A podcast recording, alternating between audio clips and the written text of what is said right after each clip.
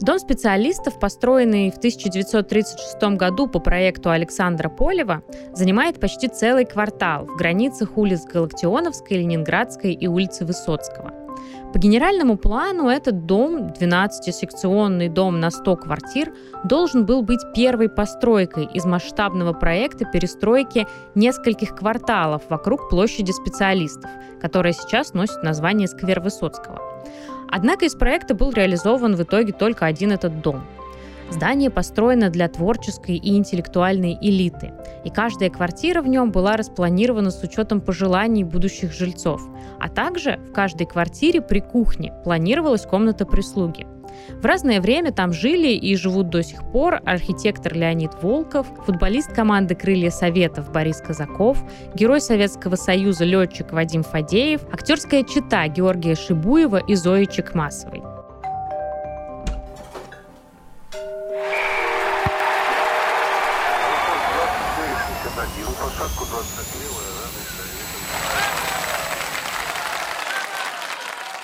Дом специалистов – это пример позднего, классицизированного конструктивизма.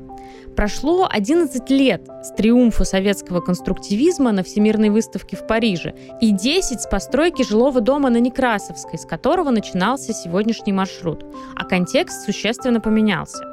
Во-первых, в марте 1932 года было выпущено постановление Совета народных комиссаров СССР о постройке домов для специалистов, для улучшения жилищного положения специалистов, ученых и так далее. Во-вторых, в 1934 году Совет народных комиссаров принял постановление об улучшении жилищного строительства.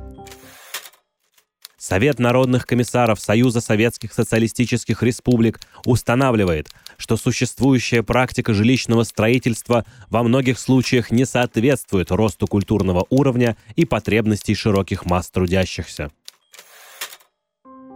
То есть, если в 20-х годах существовала острая необходимость расселить как можно больше людей просто в минимально необходимые и безопасные для здоровья условия, то теперь было важно обеспечить жителям комфорт. Например, в том же постановлении были такие пункты. Установление норм высоты потолков 3-3,5 метра а также толщины стены не менее двух кирпичей – запрет на устройство деревянных лестниц, обеспечение звуконепроницаемости и проектирование подсобных хозяйственных помещений внутри квартир и помещений под торговые нужды на первых этажах. Наконец, в-третьих, постепенно меняется стиль, сам облик здания. Радикальные и смелые идеи архитекторов-конструктивистов и лаконичный, немного суровый облик этих зданий уже начинают критиковать. Можно сказать, что конструктивизм начинает выходить из моды. И вот Дом специалистов – это пример такого компромисса, смягченного конструктивизма, или еще его называют постконструктивизм. Здание этого времени – это такое соединение двух непохожих эстетических начал – конструктивистской основы и классических элементов – если посмотреть на здание с улицы Галактионовской, хорошо видно, что его композиция симметрична. При этом оно довольно сложной формы, состоит из трех основных объемов, и нельзя сказать, что у него есть какой-то главный фасад. Скорее, три фасада, смотрящие на три разные улицы, а перед каждым из них есть разной глубины озелененный курданер. Курданер – это французское слово.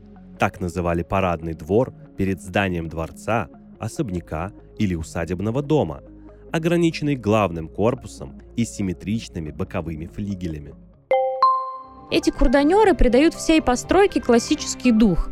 Пройдите через эти большие дворы насквозь, через один из двух проходов в центральном объеме здания. Внешний облик здания сдержанный, но не суровый. На стенах почти нет никакого декора, но есть простые тонкие горизонтальные тяги, с одной стороны подчеркивающие поэтажное членение, а с другой стороны оживляющие фасад. Секционная структура здания выявлена витражами лестничных клеток. Помните, мы говорили, что это типичная конструктивистская черта. При этом объем лестничной клетки слегка выступает вверх, образуя некое подобие фронтончика. Углы акцентированы балконами, так же, как в общежитии ОГПУ Петра Щербачева.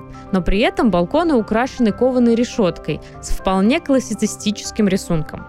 Такой переходный стиль будет распространен все 30-е годы. С разным успехом архитекторы старались найти эстетический компромисс между модернизмом и классикой. И в Самаре очень частое явление, когда под неоклассическим декором скрывается конструктивистская основа. Следующая и последняя остановка на этом маршруте – театр «Камерная сцена», улица Фрунзе, дом 100.